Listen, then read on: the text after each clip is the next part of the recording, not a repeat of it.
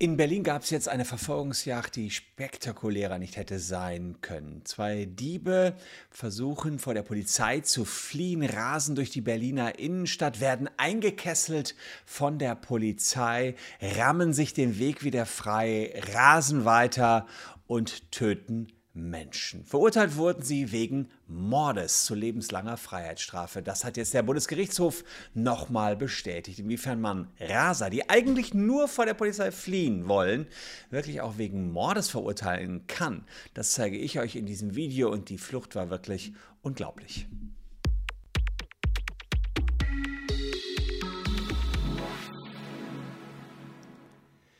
Hallo, ich bin Christian Solmecke, Rechtsanwalt und Partner der Kölner Medienrechtskanzlei Wildeborger und Solmecke und lasst gern ein Abo für diesen Kanal da, wenn euch rechtliche Themen interessieren.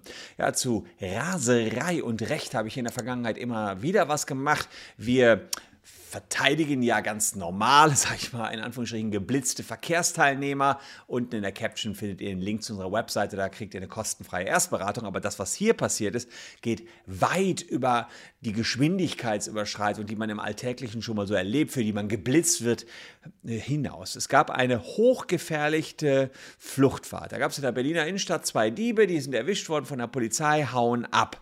Und Polizeifahrzeuge kesseln sie ein, sie wollen sich der Strafverfolgung entziehen, rammen die Autos, rammen sich den Fluchtweg frei, rasen auf die Gegenfahrbahn mit erheblich überhöhter Geschwindigkeit, beschleunigen ihr Fahrzeug, fahren über rote Ampeln, fahren komplett blind in nicht einsehbare Kreuzungen mit vierspurigen Hauptverkehrsstraßen und es kommt, wie es kommen musste.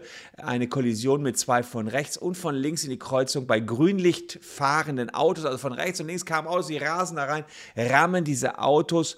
Das Fahrzeug des Diebes wird auf der Fahrbahn auf eine Fußgängerin, die bei Grün über die Ampel wollte, geschleudert. Die 22-jährige Fußgängerin war sofort tot und der beteiligte Beifahrer, auch ein Dieb, der mit an der Tat war, war auch tot. Zu Fuß flüchtete der Angeklagte weiter, aber er ist erwischt worden. Also das ist schon ziemlich rasant und äh, krass, wie hier jemand rücksichtslos auf Gedeih und Verderb geflüchtet ist.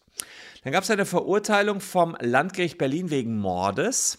Und der Bundesgerichtshof hat das bestätigt. Nochmal kurz zur Einordnung: Mord und Totschlag.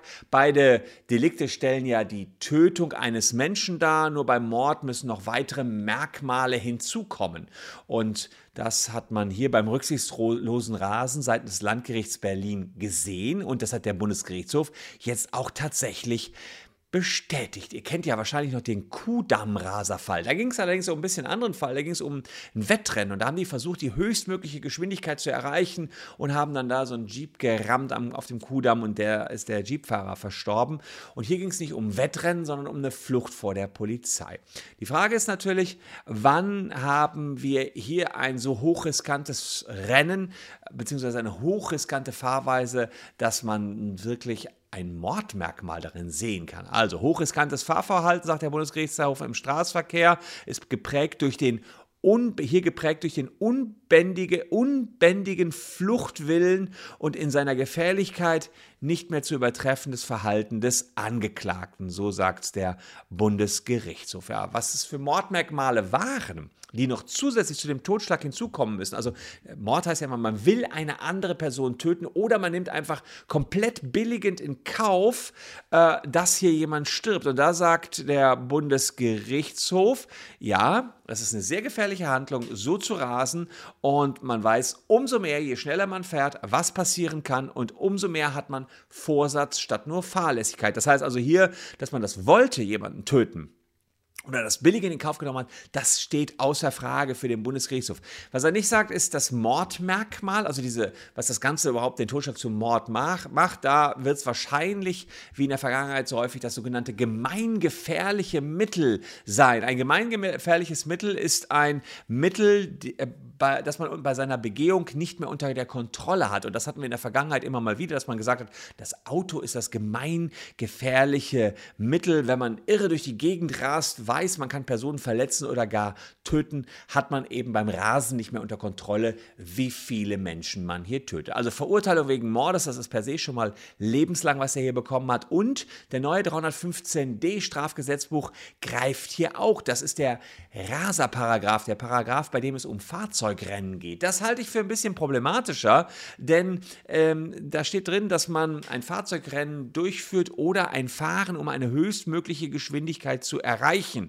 Ja, und der Täter hat aber hier nicht das Ziel, die höchstmögliche Geschwindigkeit zu erreichen, das steht nicht im Vordergrund. Das ist das, was 315d vor allen Dingen sanktionieren möchte. Hier hatte das Ziel vor der Polizei zu fliehen und er wollte nicht einfach nur prollig durch die Gegend rasen. Da hat der Bundesgerichtshof aber schnell einen Haken dran gemacht und gesagt, ne, der 315d, der geht hier auch durch. Macht aber letztendlich nichts, weil ja sowieso die lebenslange Freiheitsstrafe im Raum steht. Also ihr seht, Rasern geht es immer, immer härter an den Kragen, insbesondere wenn sie Menschen töten wie hier, können sie für ihr Leben lang ins Gefängnis kommen. Und das war ein kleiner Diebstahl, von dem wollten die flüchten.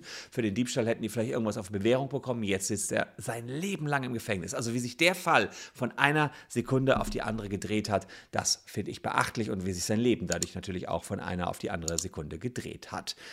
Euer Leben kann sich drehen, wenn ihr ein Abo für diesen Kanal da lässt oder unten mal in die Caption schaut, da haben wir unsere Jobangebote. Vielleicht seid ihr Referendare, wollt bei uns euer Referendariat machen, vielleicht seid ihr Rechtsanwaltsfachangestellte oder ihr kennt Rechtsanwaltsfachangestellte, die gerne bei uns anfangen wollen, aber auch Anwälte suchen wir, schaut unten in die Jobangebote rein, da ist bestimmt für jeden etwas Passendes dabei. Ansonsten habe ich hier noch zwei Videos, die euch ebenfalls gefallen könnten. Lasst uns morgen an der gleichen Stelle nochmal treffen, denn da habe ich das nächste Video. Bis dahin könnt ihr mit diesen beiden Videos die Zeit überbrücken. Danke euch fürs Zuschauen. Tschüss und bis morgen.